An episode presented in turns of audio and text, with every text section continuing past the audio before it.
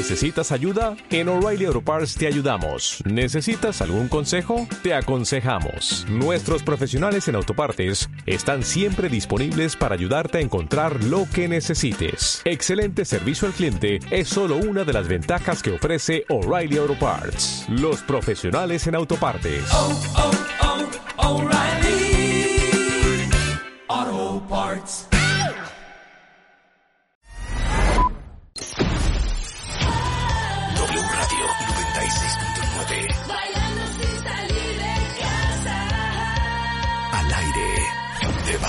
Casa.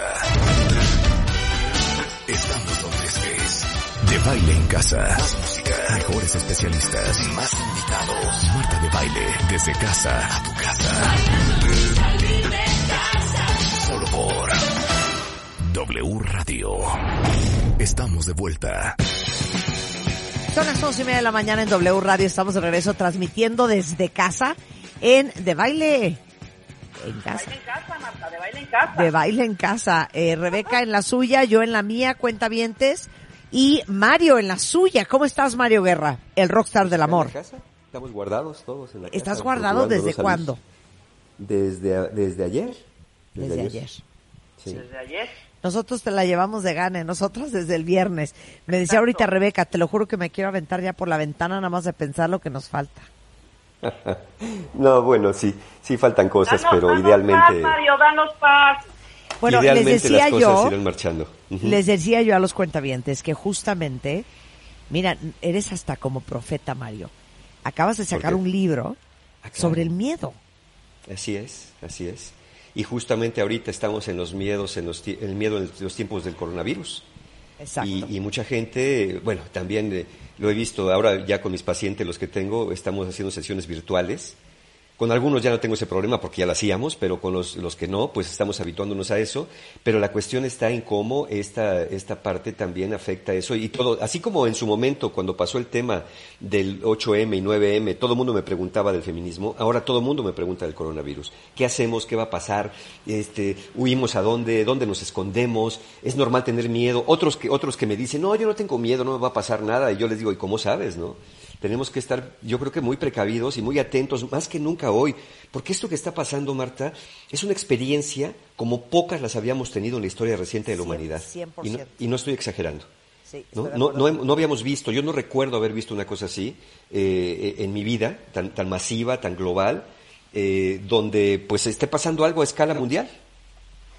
Totalmente. Yo creo que eh, los que somos adictos a ver noticias, eso es lo que es impresionante. Y yo creo que de ahí viene gran parte del miedo. No solamente el miedo individual y la preocupación de tu salud y de la gente que quieres, sino que ves la tele y es como Armageddon. O sea, ves lo que está pasando en Estados Unidos, luego cambias el canal y ves televisión alemana y es lo mismo y en Francia y en Inglaterra y en Irlanda y en España y en Italia y en México y en Canadá y dices, esto es una pandemia, esto es global, o sea, Es- esto es global, pandemia. claro. Es correcto, es una pandemia, O sea, efectivamente. todos en este mundo estamos básicamente medio igual. Eh, así es. Mira, eh, ¿qué pasa? Eh, ¿Por qué viene el miedo? Hay un nuevo virus, ¿es cierto? Hay una pandemia, es decir, hay una epidemia a nivel mundial, pero también influye, para bien y para mal, pero mucho para bien, los medios de comunicación que son muy rápidos y muy heterogéneos. Es decir, eh, rápidamente nos llega la información, a diferencia de cualquier otra época de la humanidad, hoy nos llega muy rápido, pero el tema también es que cualquiera puede publicar información. Y eso da cuenta de lo real, de lo que está pasando, pero también da cuenta de lo imaginado, de lo que la gente se está imaginando y lo está poniendo como hechos apocalípticos reales.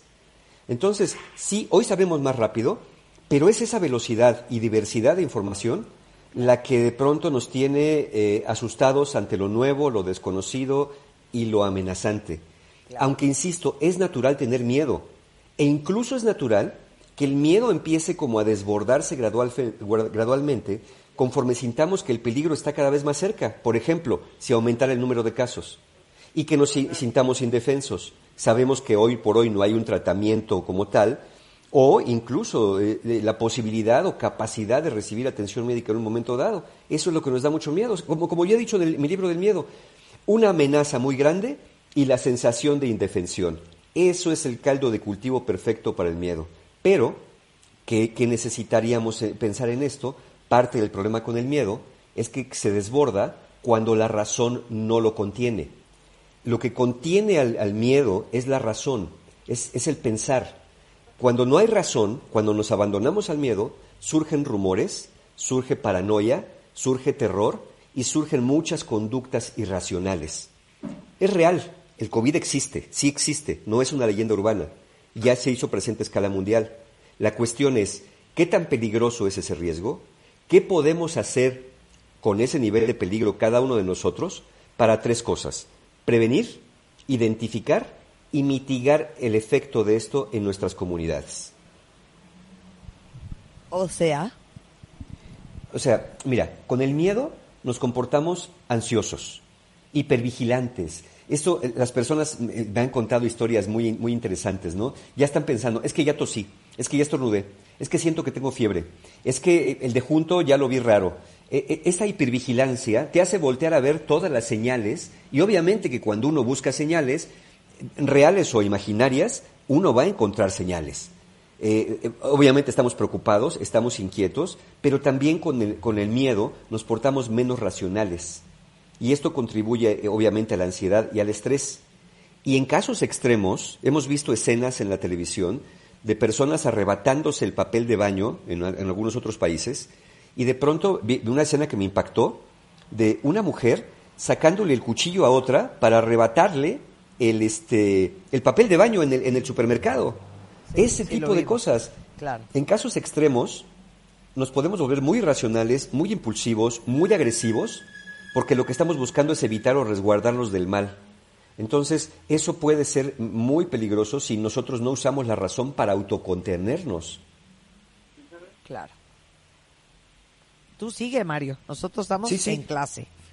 Ahora, mira, hay el, principal peligro de todo esto, obviamente sí es lo que pueda venir con la enfermedad como tal, pero ya hablando más a un nivel eh, global y a un nivel colectivo, el miedo puede ser muy contagioso. Por ejemplo, pensemos en esto, cuentavientes. Cuando los medios de comunicación, cumpliendo su deber, anuncian que hay cancelaciones masivas de eventos públicos, cierres de fronteras, nos muestran imágenes en Europa de calles vacías, se muestran imágenes apocalípticas de compras de pánico. Y además circula en redes sociales y personales nuestras. Información distorsionada y contradictoria, es natural que, nos asustemos porque son estas visiones literalmente apocalípticas claro, y que es cuando empezamos a pasar la voz de alarma a los nuestros. Y este es un comportamiento normal en los humanos porque es común a todos los seres sociales. Por ejemplo, a nuestros parientes los bonobos, a los chimpancés, a las suricatas, todos los, todos los grupos de, mamíferos que, tienen una congregación de, grupos eh, y que tienen depredadores naturales, bueno, porque esto no le pasa a los leones, porque ellos no tienen depredadores, a nosotros sí, a los primates sí. Entonces este comportamiento común es como lo haríamos, lo haremos como lo haría un primate asustado ante la presencia, por ejemplo, de una hiena o un leopardo. Un, un, un primate ve una hiena, un leopardo, y pega un grito, un grito, empieza a aullar. ¿Para qué? Para alertar al grupo que hay un peligro. El resto del grupo se alerta, se altera, y el resto del grupo a su vez pasa la voz de allá hay un leopardo, allá hay un leopardo, allá hay un leopardo, aunque ninguno de ellos haya visto directamente al leopardo. ¿Qué pasó? Que su miedo fue disparado por el miedo del primer primate. Aquel que, que vio o creyó haber visto o se imaginó que el leopardo lo había visto o ya se sintió en las tripas del leopardo. Entonces, el problema es, no solamente es este, el problema con los humanos es que se autocontagian de sus propios miedos a través de la voz de la mente cuando uno no le pone freno. Se hace como una especie de espiral, de bola de nieve que cuesta mucho parar porque uno se va encuerdando solito. Uno empieza a pensar, y seguramente ya lo tengo, y nunca voy a salir, y nunca voy a regresar a trabajar, y me voy a morir de hambre, y voy a morirme aquí seco en mi casa. Entonces uno empieza a darse cuerda solo, ya empezó la cuerda por afuera, pero esto siguió como, como juguete de fricción por adentro. Claro, Ahora- también ajá. hay personas maliciosas antisociales que a propósito difunden intencionadamente eh, información que agita el miedo y eso también se contagia. Claro. Y, y otra cosa, yo creo que eh, es muy chistoso cómo reaccionamos los seres humanos al miedo. Pero también yo lo, lo que he notado es mucha gente que tiene un miedo eh, eh, tan a lo mejor profundo o tan subconsciente que creen que diciendo no es para tanto, qué exagerados, qué bárbaros, este, bájenle. Es una forma de autoconvencerse o de mitigar su miedo. ¿Ya- ¿Me, me explico? Sí, to- totalmente. Totalmente. Totalmente. La negación es el mecanismo de defensa más primitivo que tenemos contra el miedo. Esto no me está pasando, a mí Claro, no me va a pasar, claro. no pasa nada. Claro, Más y que un para acto de inconsciencia, es un Claro. acto de terror. Y para saber si estás exagerando o no, ¿me entiendes? Sí, mira, surge esta pregunta, a mí me lo han preguntado. Mario, ¿no estamos exagerando con todas estas medidas? exacto, exacto. Mira, lo primero, la, la respuesta simple es no. Aunque no sería imposible. Pero miren, ante lo desconocido, es mejor estar preparados con medidas racionales, en este caso como adecuada higienización, mantener la distancia social, que confiarse y contribuir a la dispersión comunitaria del virus, haciendo que sus efectos sean más graves. Ya vimos lo que pasó en países como China, como España, como Italia. Y que aunque no es posible predecir con exactitud cómo se va a comportar la, di- la dispersión del virus en nuestro país o en nuestra ciudad o donde nos estén escuchando, siempre es bueno observar medidas que han resultado eficaces y tomar ejemplo de las que no para seguir ese camino. Recordemos, la tarea del miedo es alertarnos y protegernos de lo que es peligroso. Y el miedo necesita evidencia de que, nos que estamos haciendo algo para ponernos a salvo. Por ejemplo, esto famoso, ¿no? De que la gente compra papel de baño en manera desmedida y como locura. Y uno dice, ¿y papel de baño por? Bueno, hay una explicación psicológica para esto. Una de las razones psicológicas por que la gente sale en masa a comprar papel de baño o lo que sea, es que aunque no sea un artículo prioritario ante una crisis de esta naturaleza, el papel de baño, pues el gel desinfectante ya se acabó. Entonces, como no puedo comprar gel, como no puedo comprar cubrebocas, voy a comprar papel de baño, no para usarlo como gel y, y cubrebocas, sino hacer lo que sea cuando tenemos miedo, así sea acopio de papel de baño, acopio de cubrebocas, o correr sin ¿Sí parar hasta el infinito, algo?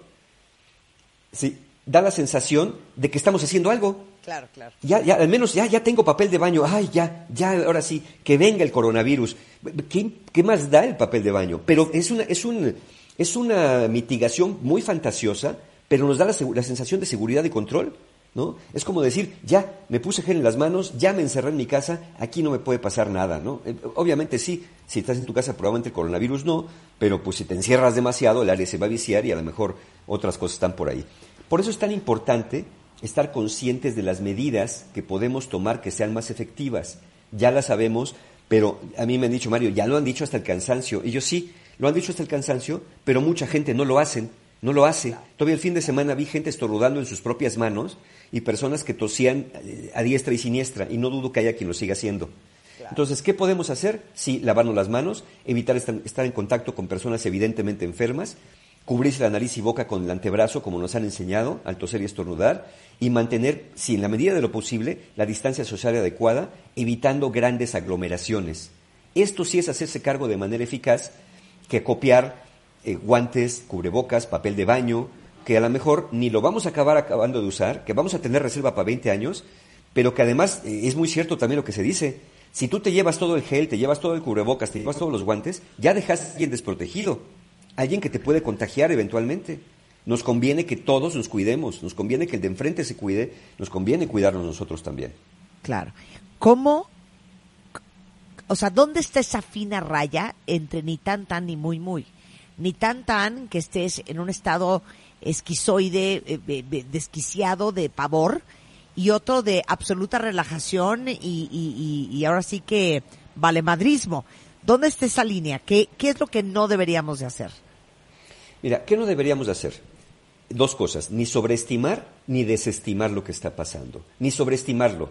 Eh, hay personas que ya escuchan que vienen los cuatro jinetes del apocalipsis. Hay personas que sienten que este es el fin de los tiempos. Eso nos hace ser irracionales. Eh, nos lleva a hacer compras de pánico, nos lleva a, a- a situaciones extremas y sobre todo impulsa a difundir rumores. Tenemos que estar atentos y ahorita más, más adelante, un poquito más adelante diré cómo poder estar atentos.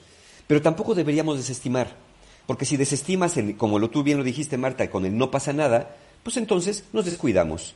Si nos descuidamos, no solamente nos ponemos en riesgo a nosotros, ponemos en riesgo a otros. Y aunque te quedes en tu habitación y digas, no pongo en ries- riesgo a nadie, si eres jefe o jefa de familia, obviamente va a haber una merma en tus ingresos, obviamente va a haber una merma en los cuidados a tus hijos y obviamente va a haber toda una cadena de eventos que si tú no te cuidaste por desestimar esta eventualidad, pues probablemente se podrían haber evitado y las, la- dejaste que se desencadenaran. Yo tampoco, a mí nunca me gusta, y tú lo sabes, Marta, yo- a veces parezco exagerado yo también. Cuando la gente dice no pasa nada, yo les digo, no, es que no es enteramente cierto. Siempre pasa algo, aunque es poquito. Hay personas, el otro día me decía una paciente, Mario, pero ¿verdad que no va a pasar nada? En alguna, en esta forma infantil de pedirme a mí un refuerzo de si Mario dice que no va a pasar nada, voy a estar tranquila. Es que sí queremos que nos digas eso, la verdad. Sí, y les contesté, le contesté como les digo a ustedes, no lo sé, confío en que no, pero, pero además pensar haciendo es la idea. O sea, ya está pasando algo. Si me preguntas, Mario, ¿no va a pasar nada? Pues ya está pasando, ya están pasando cosas. Ya hay personas que han enfermado, en algunas partes del mundo ya hay personas que han muerto, pero a pesar de esto, a pesar de esto, hasta donde estamos hoy, porque esto cambia muy rápidamente, hasta donde estamos hoy, esto dista de ser algo catastrófico para la vida en el planeta como tal. Aún así, sí es inevitable que van a venir otras crisis derivadas de esta, ¿eh? El impacto económico, que ahorita no vemos, pero lo vamos a ver. Estamos viendo, claro. El impacto social que esto tenga también posterior a las crisis. ¿Hasta dónde va a llegar esta crisis que va incluso a modificar nuestra forma de convivencia? ¿O no? Ojalá que de alguna manera nos haga más conscientes, al menos de, de tener más medidas higiénicas y lavarse las manos más de una vez cada mes. Eh, yo en, esta, en estos días, eh, se lo decía hace rato a mi, a mi asistente, le decía, me he lavado las manos en 24 horas más que lo que me las había lavado en una semana normal. No, bueno, mi papá me decía ayer, eh, pues eh, la gran maravilla es que he descubierto que tengo unas manos lindísimas y que qué bonitas Además. uñas tengo. O sea, que no, que no hemos parado. Yo siento que ya se me van a abrir las manos de la cantidad de veces que me las lavo todo el día. Sí, no, hay, hay que procurar, este, sí, lavárnoslas y pones algún, algún humectante, alguna cremita adicional, este, porque, bueno, obviamente también hay que cuidar eso. Ahora bien, bien, otra pregunta que me han hecho. Mario, ¿y si la cosa se pone peor? Yo les digo, a ver, todo a su tiempo.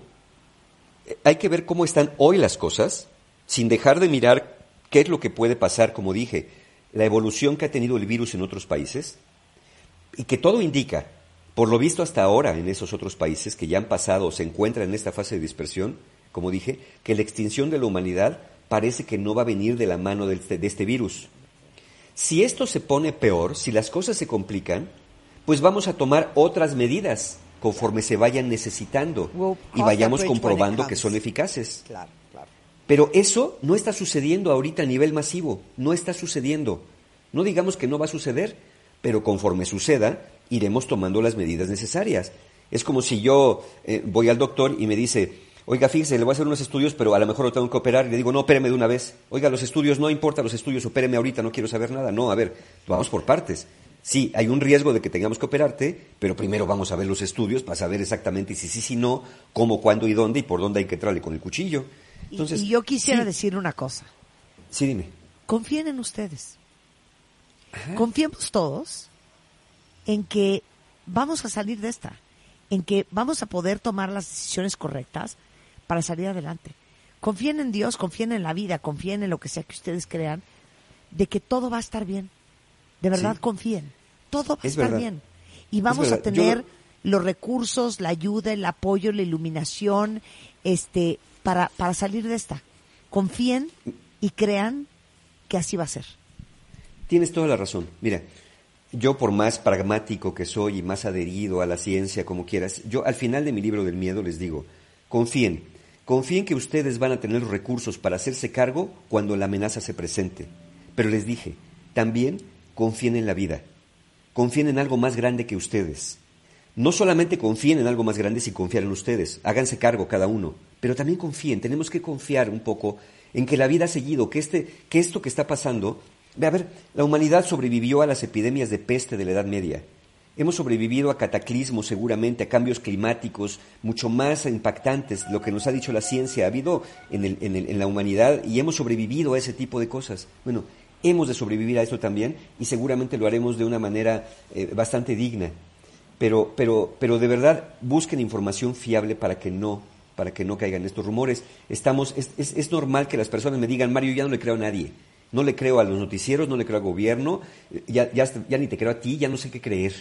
Es natural, es natural que en estos tiempos de posverdad tengamos, y la hemos tenido desde antes de esto. Hay mucha gente que ya duda de todo, absolutamente de todo, cae en un escepticismo irracional. Y esto, la posverdad, es cuando las creencias personales y la información de componente emocional influye más en la opinión pública que los hechos objetivos. 100%. Tanta información que tenemos que a veces se contradice no nos ayuda a formar una opinión fundamentada. Yo les digo a ustedes, cuentavientes, si no creen en las autoridades locales, miren lo que dicen las autoridades nacionales. Si no confían en las autoridades nacionales de sus países, consulten, por ejemplo, las publicaciones que emiten la Organización Mundial de la Salud o la Organización Panamericana de la Salud en sus sitios oficiales. Si tampoco le creen a la OMS y a la OPS, mira lo que dicen los gobiernos de otros países donde la epidemia se ha expandido. Y si ya no le crees a nada, y tú dices yo dudo de todo, ten en cuenta una cosa, no estás dudando de todo. En un caso así, seguramente dudas de la información de afuera, porque tu cabeza ya está infectada con otra información de quién sabe qué fuentes. Entonces tu problema en este caso de dudar de todo ya no es el coronavirus, es el virus mental que ya adquiriste de alguien más que te lo fue pasando y tú sin ninguna inmunidad lo dejaste, lo dejaste entrar. Para mí siempre es mejor una persona que declara que no sabe a una persona que dice que sabe sin saber de dónde viene lo que dice que sabe. Yo prefiero cuando, cuando me preguntan, Mario, ¿qué va a pasar? Yo, no sé. Pero el virus se va a detener, no sé. ¿Nos vamos a morir todos? No lo creo, no sé. Entonces, ¿qué hacer entonces? Como les digo, obtener información de fuentes fiables. Vayan a la página de la OMS, vayan a la página de la Organización Panamericana de la Salud, vean los boletines que, que- que la autoridad sanitaria nos da y así podemos estar convenientemente informados. Yo les mandé a ustedes, y, y yo la pondré en mi sitio y también seguramente en el sitio de Marta de Baile, una liga de la Organización Mundial de la Salud en español que se llama Mythbusters, es decir, un, eh, una, una- una información para destruir mitos. Los Mythbusters, y ahí vienen preguntas y respuestas de cosas que uno, que yo mismo había pensado, dije, órale, yo creía esto y no es cierto, o sea, que si el calor lo destruye, que si, que si me baño en gel, que si me rocío con desinfectante, que si ya con el puro gel tengo, este, que si duermo boca arriba, boca abajo, que si me lavo con vodka la garganta, vean allí, ahí está mucha información que les va a romper estos mitos. Yo sé que ustedes muchos creen en que, en que los designios, en, en muchas cosas. Por favor, ahorita conviene posponer sus supersticiones y paranoias, o al menos reconozcan que son esas. Para efectos de los ciu- ciudadanos cuentavientes, los científicos claro que tienen que pensar en eso, pero nosotros, los de a pie, digámoslo así, ahorita da lo mismo si el virus vino de murciélagos chinos, si fue una conspiración de los Illuminati o lo aventaron los extraterrestres. Ya da lo mismo de dónde vino el virus, de eso que se ocupan los científicos. Nosotros, las personas de a pie, lo que hay que hacer es evitar que se propague rápida y extensamente. Y lo ideal sería, de verdad, dimensionar lo que está pasando. Esto, este virus no es broma, pero seguramente no es un complot mundial, ni es probable que estemos atestiguando, como dije, el fin de los tiempos a manos de uno de los cuatro jinetes del Apocalipsis. Pero es algo de lo que cada uno tiene que hacerse cargo. Y yo suelo decir, siempre conviene pensar y luego actuar. Piensa y actúa y no al revés. Lo acabo de citar. A diferencia de los habitantes europeos de la Edad Media, que atribuían las epidemias de peste y los miles y miles de muertos que había todos los días a seres demoníacos, a fuerzas del infierno, nosotros ya sabemos que esto que pasa se debe a un virus. Sabemos cuál es, se identificó muy rápidamente. Sabemos sus mecanismos habituales de contagio, por eso tenemos medidas preventivas. Y también conocemos su grado de letalidad. No el 100% de las personas que les da el virus automáticamente mueren. Es verdad que todavía no hay una vacuna. Es verdad que todavía en este momento no hay un tratamiento eficaz para acabar con él. Pero también es cierto que la comunidad científica mundial se está volcando para hallar un tratamiento en el mediano plazo.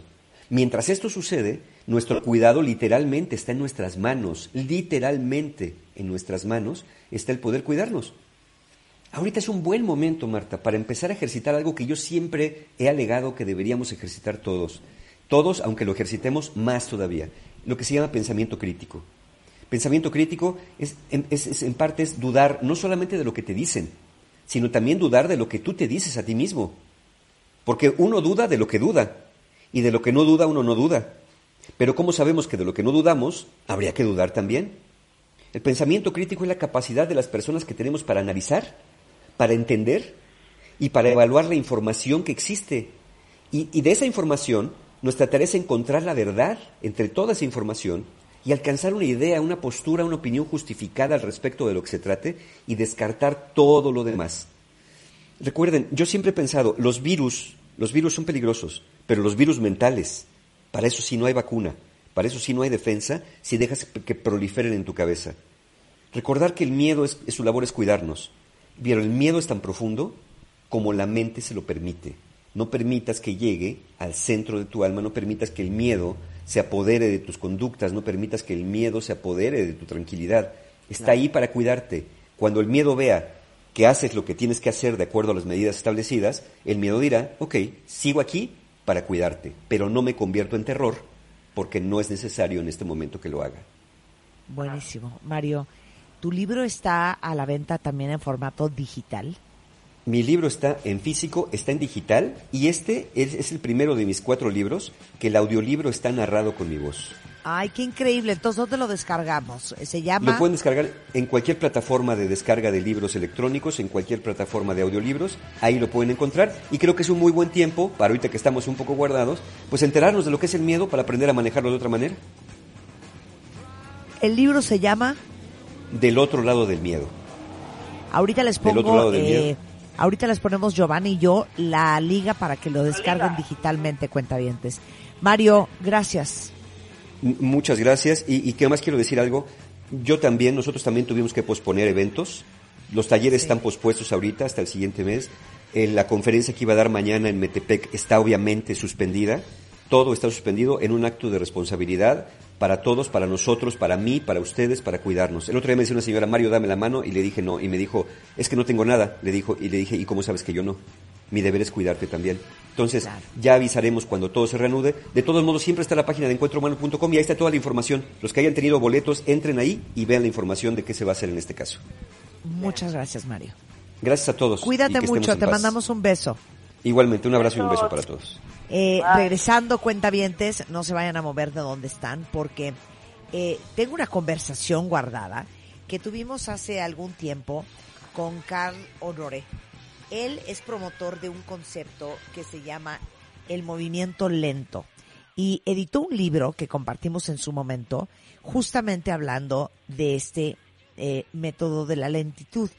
Yo creo que parte, y quítame la música, Rulo, parte de lo que estamos sufriendo en este momento no solo es la angustia y la ansiedad y el miedo del cual hablamos ahorita, sino también el aburrimiento. Yo creo que estamos tan poco acostumbrados a bajarle la velocidad a nuestra vida que este exceso de tiempo que sentimos en nuestras casas, que tenemos en nuestras manos, no sabemos bien qué hacer con él. Bueno, pues de eso vamos a hablar regresando con Carl Honoré, periodista canadiense, basado en su libro el método de la lentitud y cómo bajarle, sobre todo ahorita. Al volver, no se vayan. W Radio 96.9. Al aire, de baile en casa. Estamos donde estés. De baile en casa. Más música. Mejores especialistas. Más invitados. Marta de baile. Desde casa a tu casa. Solo por W Radio. Hacemos una pausa.